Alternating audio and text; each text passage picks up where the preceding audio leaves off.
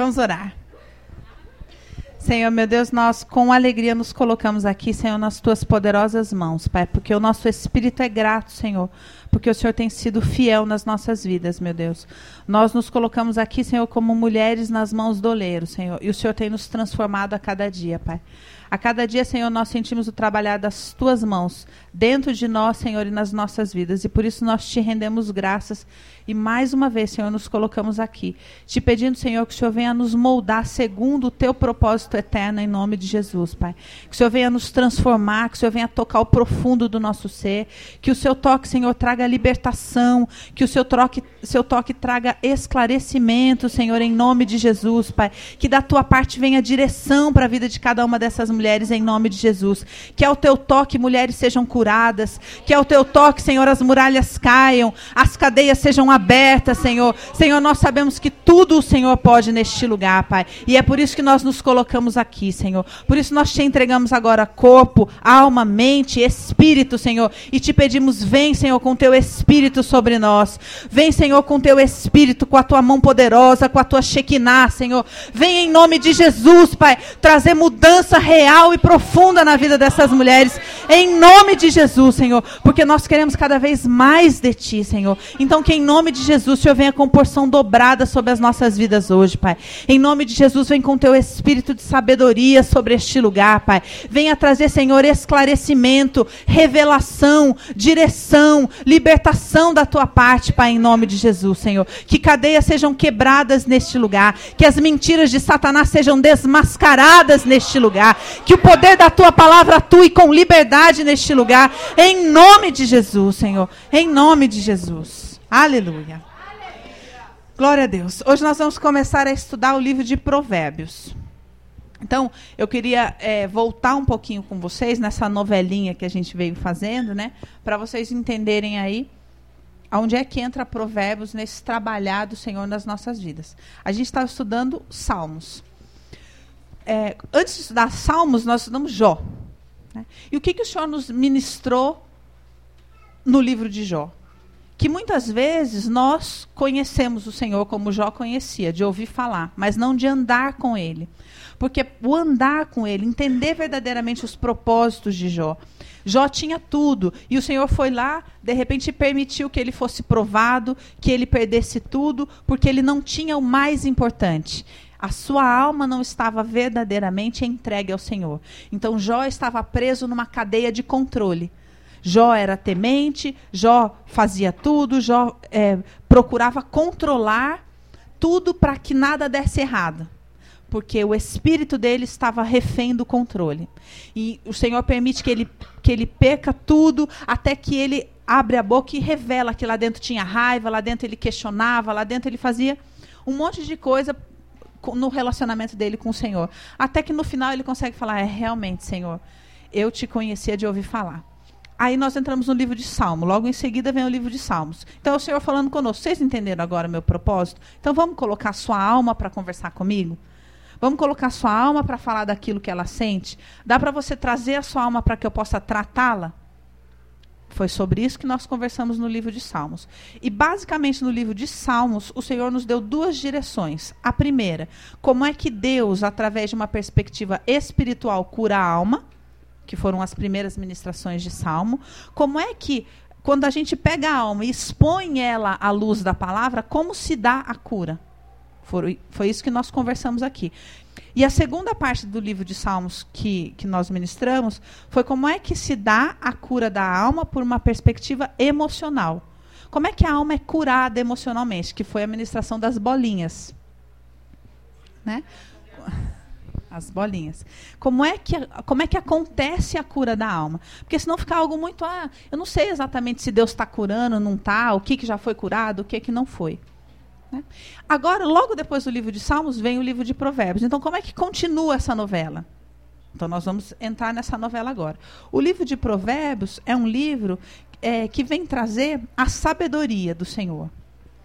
Então, é como se fosse assim, como se o Senhor falasse assim: olha, muito bem, deu para você entender mais ou menos as questões da sua alma, você aprendeu a colocar a sua alma numa conversa verdadeira comigo? abriu as coisas para que você fosse curado. Então agora vamos aprender a viver direito? Vamos aprender a viver certo? Para não acontecer mais o que aconteceu e sua alma não ficar mais daquele jeito? Aí você fala, ah, vamos, livro de provérbios. Então, essa é a função do livro de Provérbios. É você pegar e falar: bom, então agora eu vou pegar tudo isso aqui, que estava no Antigo Testamento, que eram aquelas pessoas aprendendo a se relacionar com o Senhor, e vou compilar numa cartilha. Se a gente fosse pensar, Salomão, é, se a gente fosse pensar assim, por exemplo, Abraão, andando com o Senhor, o que, que você aprendeu? Aprendi isso, isso, isso, isso. Sara, você aprendeu o quê? Isso, isso, isso, isso. Ruth, você aprendeu o quê? Isso, isso, isso. Esther, você aprendeu o quê? Isso, isso, isso. José, fosse pegar todos esses ensinamentos, você vai encontrar eles compilados no livro de Provérbios. Então, o livro de Provérbios é uma cartilha para o seu dia a dia, para você viver bem. O livro de Provérbios, ele não vai é, como o livro de Salmos, mostrar os altos e baixos da alma e como é que essa alma se relaciona com o Senhor. O livro de Provérbios é para falar assim: olha, você quer viver bem com o Senhor? Então tá aqui. Segue isso aqui. E o livro de Provérbios, ele nos seus 30 capítulos, então se você quiser fazer um estudo de Provérbios, nós não vamos fazer isso aqui. É, eu não sei quantas ministrações nós vamos fazer ainda sobre o livro de Provérbios, mas nós não vamos fazer essa proposta que eu vou te fazer aqui. São 30 capítulos, então você pode separar o livro de Provérbios para estudar em um mês, por exemplo, estudando um capítulo cada dia. Né? Ao longo desses 30 capítulos aqui, o livro de Provérbios vai nos mostrar algumas verdades, bem básicas, bem, bem essenciais. Basicamente o quê? O livro de Provérbios vai dizer que tudo se resume a dois caminhos que no mundo, em verdade, existem dois tipos de mulheres, que existem dois tipos de lares, duas, dois caminhos, duas mulheres, duas casas, dois tipos de filhos. É sobre isso que o livro de Provérbios fala. Todos os exemplos que você vai lendo aqui, você vai entendendo, olha, na verdade tem dois caminhos que você pode seguir, o do ímpio ou do justo. Tem dois tipos de mulheres, a mulher sábia e a mulher louca. Tem dois tipos de casa, aquela que funciona assim, aquela que funciona assado. Tem dois tipos de filhos, aqueles que funcionam assim, aqueles que funcionam assado. Tem dois tipos de trabalhadores, aqueles que trabalham assim, aqueles que trabalham assado. Então, o livro de Provérbios vai tratar das coisas do dia a dia. Só que muitas vezes, eu acredito que vocês aqui em algum momento já ouviram uma pregação baseada em um versículo de provérbio, por exemplo. Não é? É, e muitas vezes a gente se atém ali ao, àquele versículo e aprende alguma coisa daquele versículo. Só que é difícil a gente absorver tudo aquilo que o livro de Provérbios nos propõe, porque nós muitas vezes não enxergamos ele por uma perspectiva maior. E é essa perspectiva que nós vamos tentar estudar aqui, a partir de um convite bem desafiador. Então vamos ler aqui. Abre aí a sua Bíblia no livro de Provérbios, capítulo 1.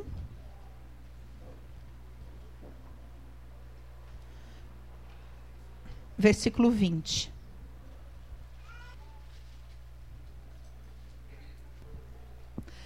Provérbios capítulo 1, versículo 20.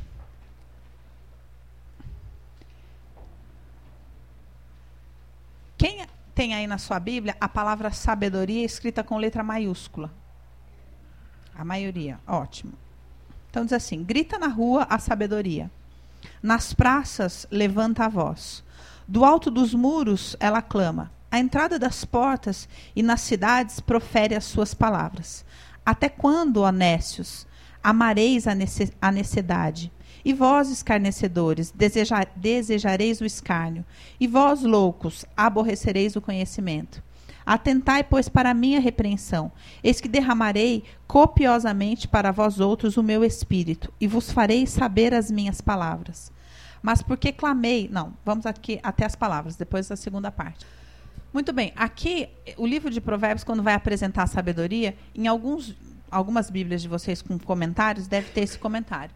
A Bíblia, ela aborda a sabedoria como se ela fosse uma mulher. Tem esse comentário aí na Bíblia de vocês?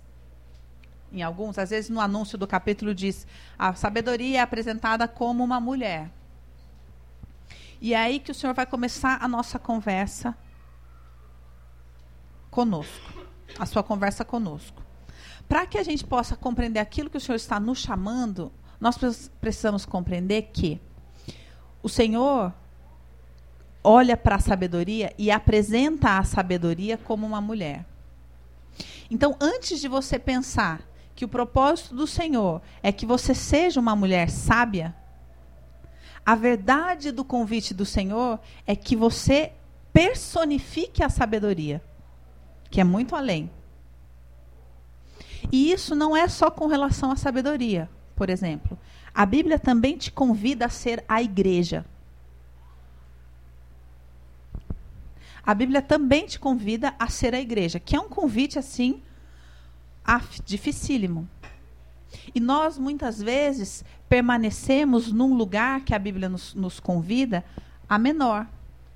Então, às vezes, a gente vai lá, olha assim fala: é, não, a mulher sábia edifica o lar.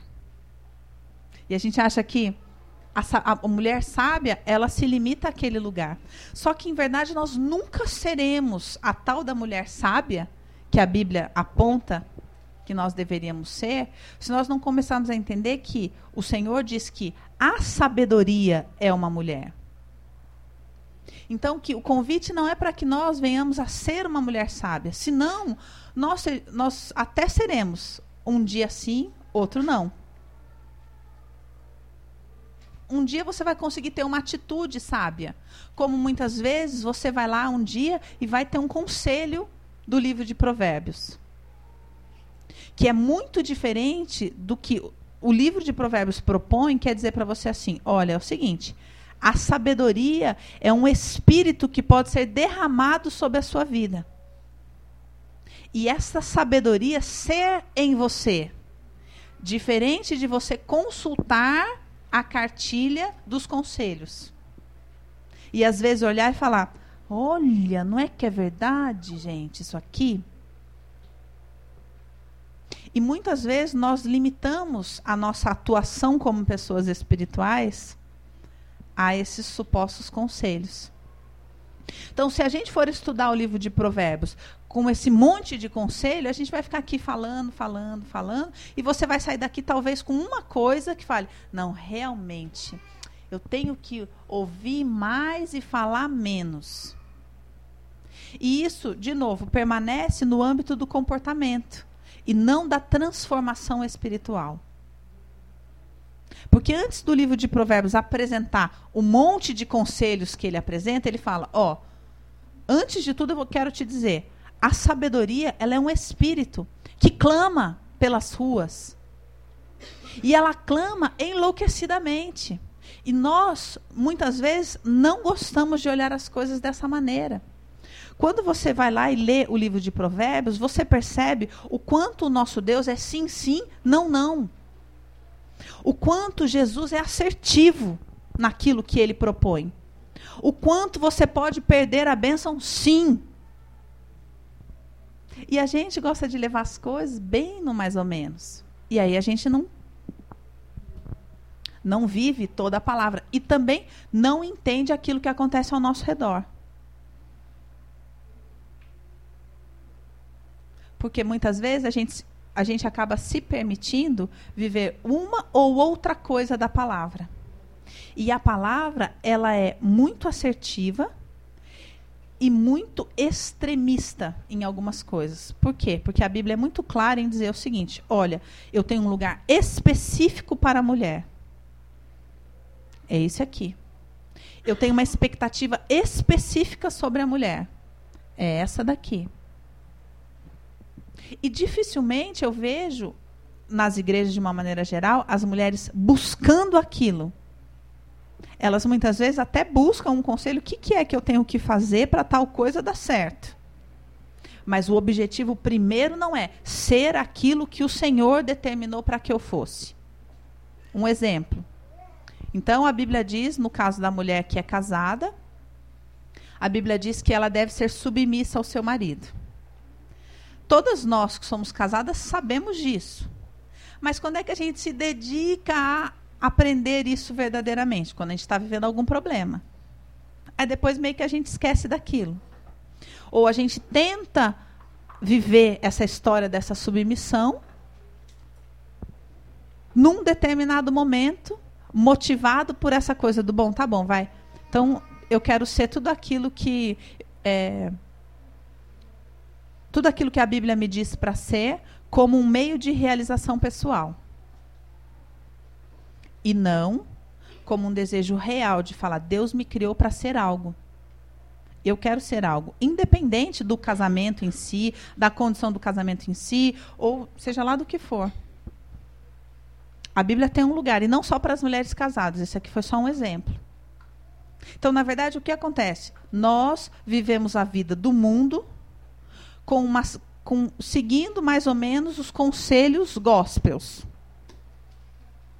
E aí, quando os conselhos gospel não estão funcionando muito, a gente dá uma buscadinha maior. Aí a situação melhora e a gente segue. E isso nos coloca com um teto terrível. E no livro de Provérbios, a Bíblia vem nos convidar: olha, eu tenho um espírito de sabedoria para derramar sobre você. E para que um dia, se, se uma de vocês, somente uma, falar, eu quero isso, realmente, ela vai se transformar na própria sabedoria. E não vai olhar e falar, não, olha, pode conversar com aquela mulher, porque ela é uma mulher, ela é, ela é de Deus. Ela vai ter um conselho para você. Não, mas você vai ser, vai transitar tendo uma consciência espiritual que é separ, existe um lugar separado por Deus espiritualmente para você, o lugar da sabedoria. Vocês estão entendendo isso? Que é, transcende você ser uma mulher sábia. Porque ser uma mulher sábia faz parte da, da, da cartilha do evangélico, do crente. Agora, do ser espiritual, como ser espiritual, barra mulher, o Senhor tem dois lugares importantes determinados pela Bíblia para você. Seja a igreja e seja a sabedoria transitando no mundo. Olha, o Senhor nos convida a transitar no mundo encarnando a sabedoria do Senhor. Só que como é que nós vamos fazer isso? Quando é que nós vamos fazer isso? Somente quando nas nossas, na nossa vida pessoal a gente conseguir fazer uma escolha que seja realmente sim, sim, não, não.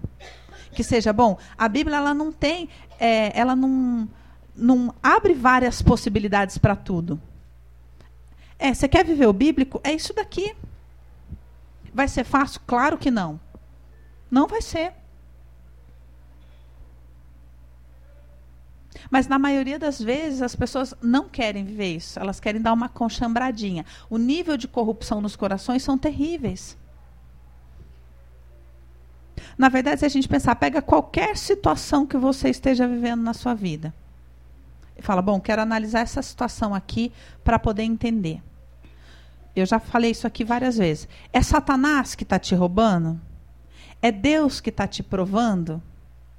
Será que você só está vivendo isso, então, porque não chegou o tempo de Deus na sua vida? E, na verdade, nenhuma das três alternativas é necessariamente a resposta. Mas qualquer uma das três respostas só pode estar acontecendo porque você não está posicionado no lugar que a Bíblia diz para você estar. Então, porque você não está posicionado, sim, Satanás pode vir e pode te tentar pode te roubar. Porque você não está posicionado, o Senhor fala, eu vou provar o coração dela então para ver se ela resolve se posicionar. Porque você não está posicionado, então pode ser que sim, todas as coisas estejam paradas no mundo espiritual, ao que a gente diria, não chegou o tempo de Deus ainda. Agora, se você fala, não, espera aí, o que, que é que eu tenho que fazer? A Bíblia tem solução para tudo para tudo. O que acontece é que essa solução custa a nossa morte, em todas as circunstâncias. Seja para você viver uma cura, Vamos supor, você está vivendo um algo é, e que você não sabe se é a vontade do Senhor. Então você está se debatendo porque você acha que talvez possa ser, mas você não sabe, mas você também não quer, mas você não isso, mas você não aquilo. E aquilo se estende para cá, se estende para lá, se estende para cá, se estende para cá. Existe uma verdade bíblica. A vontade de Deus é boa, perfeita e agradável.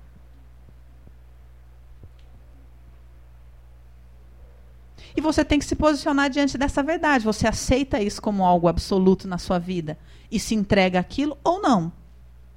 Só que a gente abre uma possibilidade. Não, mas é que eu não sei se essa é a vontade de Deus.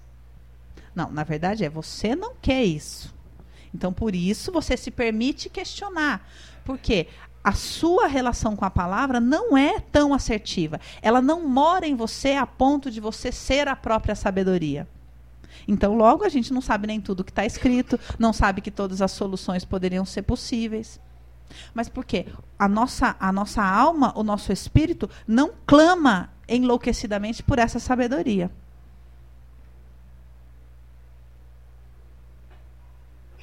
Aqui no versículo 2, depois no capítulo 2, 2, 3. E se clamares por inteligência e por entendimento alçares a voz, e se buscares a sabedoria como a prata e como a tesouros escondidos a procurares, então entenderás o temor do Senhor e acharás o conhecimento de Deus, porque o Senhor dá a sabedoria e da sua boca vem a inteligência e o entendimento. Agora, para que a gente possa ter isso aqui, o nosso ser tem que clamar, tem que querer aquilo que a gente canta muitas vezes, aquilo que a gente fala que a gente quer. Não, eu quero mesmo a Deus mais do que tudo. Eu quero mesmo a presença de Deus mais do que tudo. Aí a gente muda de patamar, não o patamar do bom. O que, que é que eu tenho que fazer? Será que, que a Bíblia será que fala sobre tal assunto? Não é você aqui com os seus problemas e as suas questões e a palavra lá e você folheando a palavra para procurar. Mas é o espírito da sabedoria em você, fazendo com que você enxergue com clareza como é que funcionam as coisas, as coisas espirituais. Porque no seu íntimo você já, já se posicionou. Então, se você aqui está posicionado, na sua frente existem dois caminhos. Agora, se você aqui não está posicionado, dentro de você existem vários caminhos. E aí a gente não tem discernimento das possibilidades reais que acontecem aqui fora. E, não, e, e, e permanece impotente diante das situações. Sem saber exatamente quem é o Deus com, com que nós nos relacionamos. Se a gente seguir lendo aqui, ó, o primeiro capítulo, olha o que a sabedoria fala, que coisa horrível e como na verdade a maioria de nós não lida com essa verdade. Ó, Versículo 24, capítulo 1. Mas, a sabedoria falando, porque eu clamei, porque eu gritei na rua falando: olha, é o seguinte, se você quiser viver bem, você tem que seguir aquilo que é a palavra de Deus, e a palavra de Deus não é fácil de ser seguida. É isso que a Bíblia grita para nós. Mas porque eu clamei e vós recusastes, e porque eu estendi a mão e não houve quem atendesse, e antes rejeitaste todo o meu conselho e não quisestes a minha repreensão, também eu me rirei na vossa desventura, e em vindo o vosso terror eu zombarei. E em vindo o vosso terror, como a tempestade, em vindo a vossa perdição como o redemoinho, quando vos chegar perto, o aperto e a angústia. Então me invocarão, mas eu não responderei. Procurar-me-ão, porém não me hão de achar. Isso aqui é Bíblia, viu, gente? E a gente não gosta de olhar e falar, ah, credo, não. Por quê? Porque Deus está sempre à sua disposição. Sempre. Você pode errar quantas vezes você quiser que Ele vai te perdoar. A gente pensa assim, não é? O perdão para a salvação, Ele vai te dar mas as consequências das nossas escolhas nós vamos viver.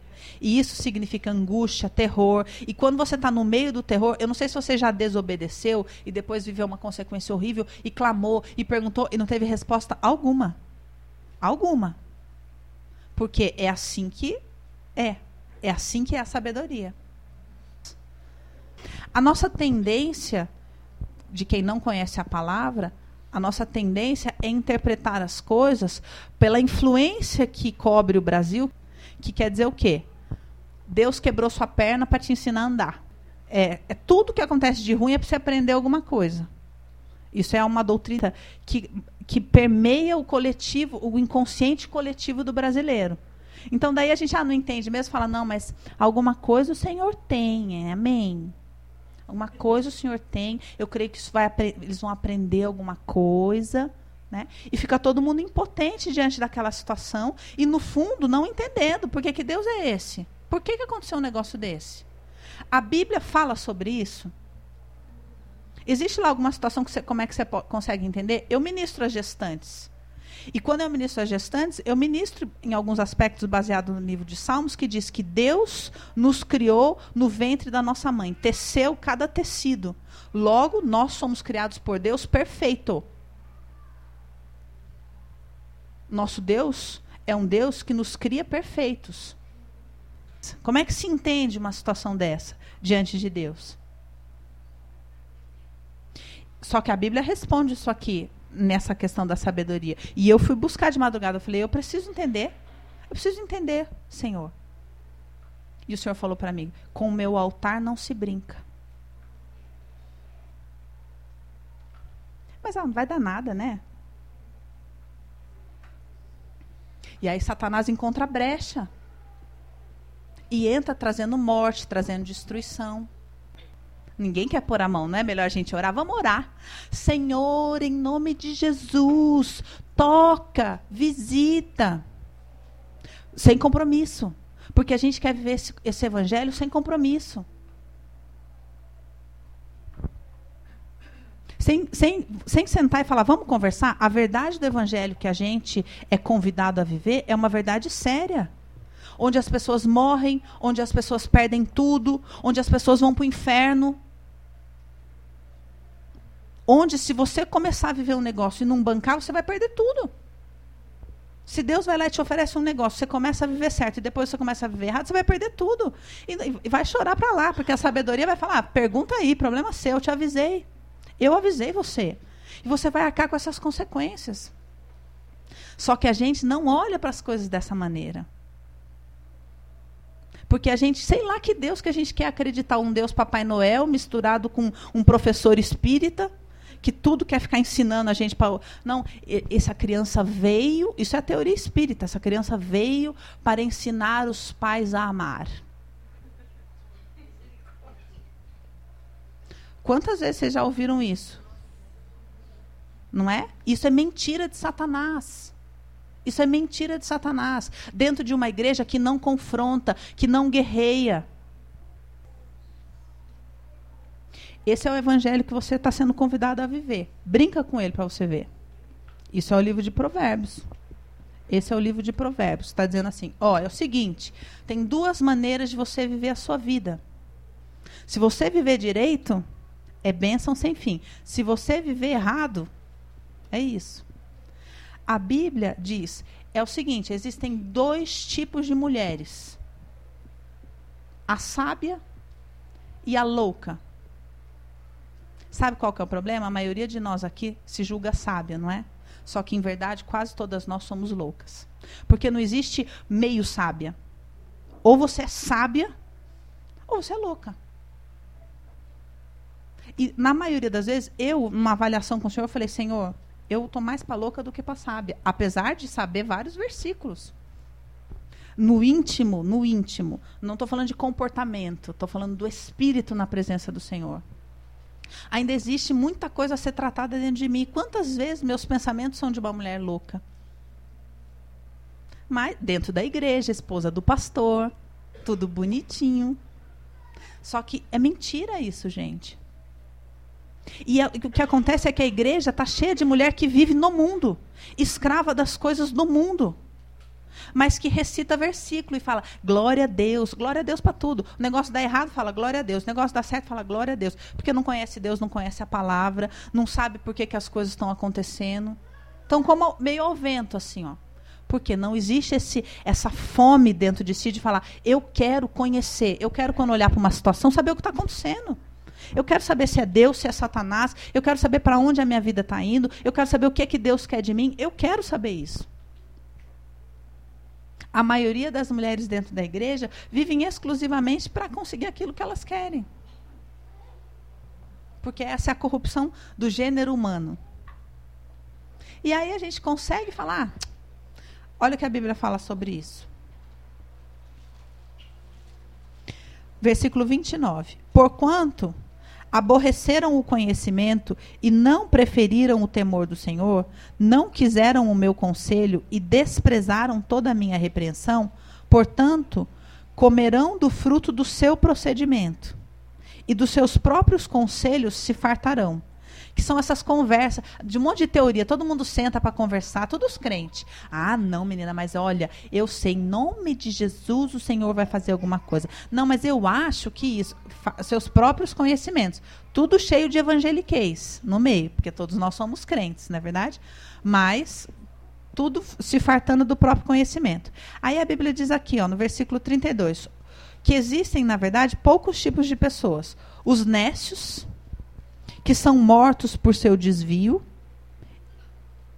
Aos loucos, a sua impressão de bem-estar os leva à perdição.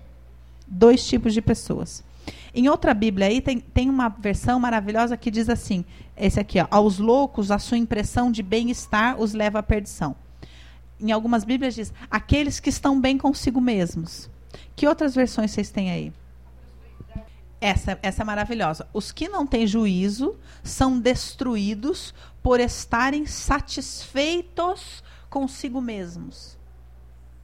A igreja está cheia de gente satisfeita consigo mesma, esperando que Deus mude as coisas, mas estão satisfeitos consigo mesmo. Nécios são pessoas que não têm conhecimento. Então a Bíblia diz assim, ó, ou você, em outras Bíblias diz que o simples, né? Então, que, a, que as pessoas que vão se perder, elas se, divide, se dividem em dois grupos. O primeiro, aqueles que são simples demais e eles são tão simples que eles nem, nem ligam para as coisas espirituais, nem sabem o que está acontecendo, ou nem pensa sobre isso, é um negócio que nem vive nada espiritual e, e pronto. E os outros, que somos nós, que estão satisfeitos consigo mesmos. Estão achando que estão bem. Porque a gente acha que a gente está bem. Esse é o grande problema. A gente acha que a gente está bem. E isso, segundo o livro da sabedoria, é caminho de morte. É caminho de morte para nós. A gente está satisfeito com a nossa condição, é caminho de morte. E isso a gente vê, a gente convive com isso no dia a dia no culto. Às vezes você veio no culto e a palavra, ah, foi boa. Se ela falou com você, falou. Também se não falou, também não falou. Às vezes a gente tem outra coisa mais importante para fazer na igreja do que ser transformado pela palavra. Você tem que conversar com fulano, tem que ver o um negócio disso, daquilo tem os seus amigos, é o, é o clube, né? E a gente está satisfeito com isso. Enquanto que o mundo espiritual é voraz. Ele está, Satanás está ao derredor, rugindo para ver quem ele pode tragar. E está levando as pessoas que nós amamos destruindo lares, destruindo tudo. E a gente se fartando dos próprios conselhos, encontrando as próprias teorias para explicar aquilo. Não pensando muito, porque também daí é melhor. Não é comigo mesmo. A gente fala só, ai, coitado, né? Esse é, o, esse é o dia a dia das igrejas, dos crentes. E nós somos convidadas a ser a própria sabedoria, caminhando por aí. E essa sabedoria, segundo o que a Bíblia diz, clama em alta voz, ou seja, é uma mulher muito bem posicionada. Só que primeiro a gente tem que ser na própria vida, nas próprias questões. Sim, sim, não, não. Posicionado com aquilo que Deus tem para você. Porque enquanto a gente está em crise, quando a gente está em crise, vivendo as nossas próprias questões, ou usando o ministério para realização própria, que é mil vezes pior. Aí a pessoa fala: Não, eu estou ótimo, porque afinal estou fazendo a obra. Está fazendo a obra, vai fazendo aí então.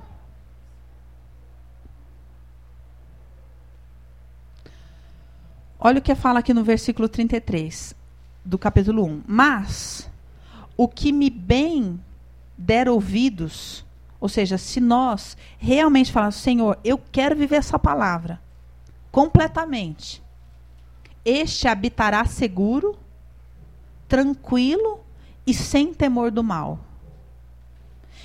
Em outras palavras, ou abrangendo mais isso aqui, a Bíblia está dizendo assim: olha, se você obedecer, que é o que também fala no capítulo 3 de Provérbios, se você obedecer, você vai viver muito bem. Você vai viver muito bem em todos os sentidos. Como o livro de Provérbios é um livro que fala das coisas dessa terra, é o livro de Provérbios que diz: ó, oh, se você for fiel a Deus com as suas finanças, o Senhor vai encher os seus celeiros. Mas a igreja está cheia de gente com dificuldade financeira. Agora, se você está com dificuldade financeira, só tem duas possibilidades. Ou você não é constantemente fiel no dízimo na sua oferta, ou você está fora da posição. Tem outra alternativa. Ou você não é fiel. E se você é fiel, se aquele negócio não vira, você é fiel, está lidando com o seu dinheiro de forma espiritual, e o negócio não prospera, é porque você está fora da posição. Não é lá, não é aquilo, não é para aquilo que o Senhor quer que você se dedique. E você está correndo atrás do vento. Próximo livro. Próximo não, tem, tem cânticos ainda, né? Mas tem Eclesiastes. Está correndo atrás do vento. Deu outra alternativa. Quanta gente na igreja com medo, medo disso, medo daquilo, medo daquilo outro. Sabe uma coisa que me espanta? Muitas mulheres eu converso e as mulheres elas acabam falando que elas elas têm muito medo de é, elas são assim muito muito perturbadas por, por coisas de ataque sexual, de estupro, tem medo de, de acontecer alguma coisa assim, tem medo de acontecer alguma coisa com os filhos. Quantas mulheres vocês conhecem que são escravas desses medos? Então, agora, isso não é bíblico. Não é bíblico.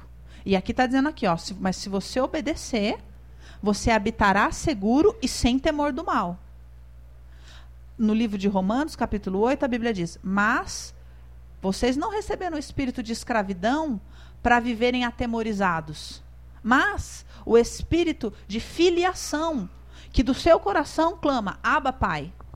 Então, quer dizer, nós deveríamos entender: eu, se eu estou sentindo medo, tem alguma coisa errada. Medo de ficar pobre, de perder tudo, de ficar doente, de alguém morrer, de ser atacado, de ladrão. Qualquer medo que seja. Você conviver com isso não tem cabimento biblicamente não tem cabimento. Porque a Bíblia fala sobre isso. Só que a gente usa como conselho. E não, você não leu esse ultimamente, então a gente não lembra. Entendeu a diferença de a sabedoria habitar em você e você conhecer aqui, o conselho de como agir numa situação? Então a gente convive com aquele medo medo de acontecer alguma coisa com o filho, medo de acontecer alguma coisa com o marido, medo do ladrão, medo de andar de noite na rua, medo de não ter dinheiro, medo, escravo do medo. E essa é uma condição espiritual. E se você vive isso é por quê? Porque você está fora da posição daquilo que a Bíblia diz a respeito disso para você. E a Bíblia, ela é cuidadosa de falar sobre todos os assuntos. Fala sobre as moças que não são casadas, aquelas que estão esperando alguém, sobre aquelas que são casadas, sobre aquelas que são viúvas, sobre o relacionamento com pai, com mãe, sobre trabalho, sobre vida espiritual, sobre ministério, sobre vida sexual. A Bíblia fala sobre tudo. Então não tem cabimento a gente ter problema em nenhuma área. Mas a gente tem e convive com esse, fala, ah, estou esperando no Senhor. Esperando no Senhor é o crentez da gente essa fartura de conselho próprio. A gente cria uma própria teoria e fica acreditando naquela teoria.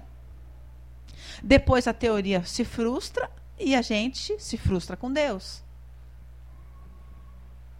Como se o agir de Deus se limitasse às coisas aqui de fora. Então, estou esperando Deus abrir uma porta, estou esperando Deus fazer, estou esperando Deus isso, estou esperando Deus aquilo. E Deus é o Deus do agora. Agora, se ele não fizer, por quê? Porque você está fora da posição. Porque você está lidando com a coisa de forma morna. Não sim, sim, não, não. Aí as coisas não acontecem. E às vezes a gente fica, ó, anos arrastando um assunto, orando. E isso é pobre perto do convite de Deus, que é mulher, seja a própria sabedoria. Não seja simplesmente uma mulher sábia. mas seja a própria sabedoria, que tudo em você exale isso, que as pessoas quando olharem para você enxerguem essa mulher que clama pelas ruas, dizendo: "Acorda, gente. Acorda. Se vocês não mudarem de vida, vocês vão perder tudo." Gente, para de perder tempo na vida. E eu não estou dizendo para que a gente saia falando isso, mas que o nosso ser fale isso. Que diante de uma situação você tenha rapidamente uma compreensão do que, que é aquilo. E aqui, gente, no nosso estudo, é uma parada estratégica da parte do Senhor. Por quê? Porque a gente vai ter provérbios, depois a gente vai ter Eclesiastes.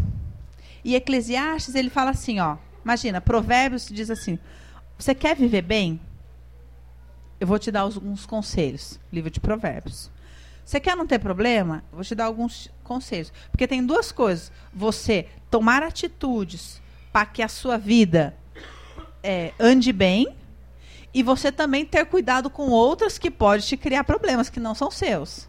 Por exemplo, o livro de Provérbios nos aconselha a não ser fiador. Porque a sua vida pode estar indo muito bem e você ir lá e ser fiador e se quebrar. Então o livro de Provérbios fala: ó, seguinte, vou te ensinar a viver bem. Aí vamos supor que você aprendeu. Livro de Eclesiastes. O livro de Eclesiastes vai falar: olha, seguinte, eu me proporcionei todo o melhor dessa terra. Tudo que eu quis nessa terra eu vivi.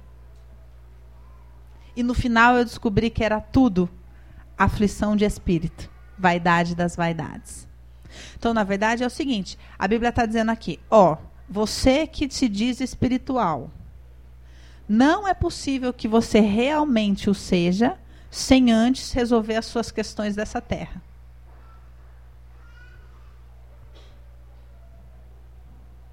Então, é, é a sequência da novela, certo? Senão você vai ser um teto. Você vai ser usado por Deus, que é diferente de ser uma pessoa espiritual. Vai ser usado por Deus. Deus usa muita gente, até a mula, inclusive, mas usa muita gente. Muita gente que, inclusive, não vive o que prega. Ou que não crê, ou que tem um teto para aquilo. E, e os ministérios vão estagnando, não é? Por conta da limitação de quem? De Deus? De quanto Deus pode usar aquela igreja, aquele pastor, aquele ministério? Não. Das limitações daquela própria pessoa. E às vezes ela fica vivendo a própria novela dela ali o resto da vida. E tá bom. Porque a gente não consegue resolver essa matemática do mas ah, mas está pegando prosperidade, então não é de Deus. Então ou uma igreja só prega prosperidade, ou é uma outra igreja que fala, não, mas isso daí não é de Deus, porque não sei o quê, porque a igreja é de verdade, é a igreja que faz isso, é a igreja que faz aquilo. Sendo que, na verdade, Jesus veio, morreu, para que nós pudéssemos sair da miséria humana e encontrar uma condição mais excelente para então representá-lo nessa terra. E essa condição mais excelente envolve o que você põe na sua mesa para comer, a condição da sua alma, a condição dos seus relacionamentos, porque se você for uma pessoa doente nos seus relacionamentos, você vai trazer isso para as pessoas com as quais você vai se relacionar e vai representar Cristo. Se você for, se você viver escassez, você não vai representar aquele que dizia eu vim para que tenham vida e vida em abundância. Então quer dizer, ó, é o seguinte, Toda a primeira parte da Bíblia ensina o povo como é que o povo vivia com Deus. Resumimos isso no livro de Provérbios. Você começou a viver bem, aí você vai para Eclesiastes. Mas então agora que você já, já viveu as suas questões humanas, agora nós vamos para as questões espirituais. E depois a gente vai começar a entrar nos livros proféticos. Eu já falei aqui isso quando a gente chegou. É, é quando a gente entrou em Jó ou em Salmos. E os livros proféticos é para seres espirituais. Senão, não faz o menor sentido. Tanto que eu, imagino que você já deve ter tido dificuldade de ler e falar: eu não entendi nada. Não entendi nada que está falando aqui. Porque é uma linguagem profética. E a gente precisa estar livre das coisas dessa terra para poder, como no livro de Ezequiel, ir mergulhando no rio. E mergulhando no rio, e mergulhando no rio, no rio de uma coisa desconhecida, para viver algo além da cura dos nossos dramas pessoais. Porque, infelizmente, a maioria de nós não vai além dos nossos dramas pessoais. Não tem nem coragem de olhar e falar: é o seguinte, deixa eu encarar isso aqui para ver o que, que é. Eu preciso ir além da limitação da minha família. Eu preciso assumir para mim as minhas próprias corrupções. Eu preciso conseguir romper com a, com a condição da minha própria humanidade. Para então ir ser um ser espiritual.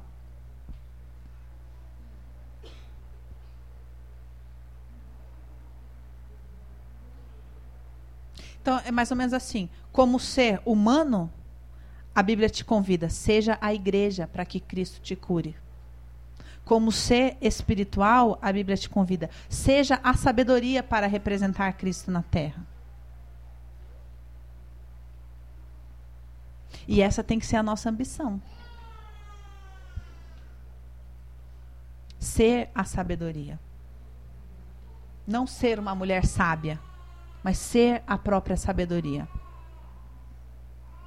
Ou seja, quer dizer que tudo dentro de nós precisa passar pelo crivo dos dois caminhos. Imagina, faz um teste, pega qualquer assunto na sua cabeça e pensa, só tem duas possibilidades.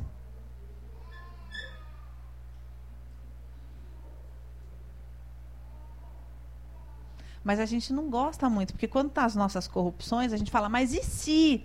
Mas e se? Mas e se? Aí às vezes a pessoa que está aconselhando propõe, olha, mas tem isso, tem aquilo, tem aquilo. Não, mas e se não sei o que, não sei o que lá? Mas e se? Mas sabe que? Mas sabe o que é isso? Mas sabe o que é aquilo? E vai abrindo o leque para justificar as próprias corrupções. Então, na verdade, é tudo uma grande mentira. Que faz de nós, mulheres, loucas. Loucas.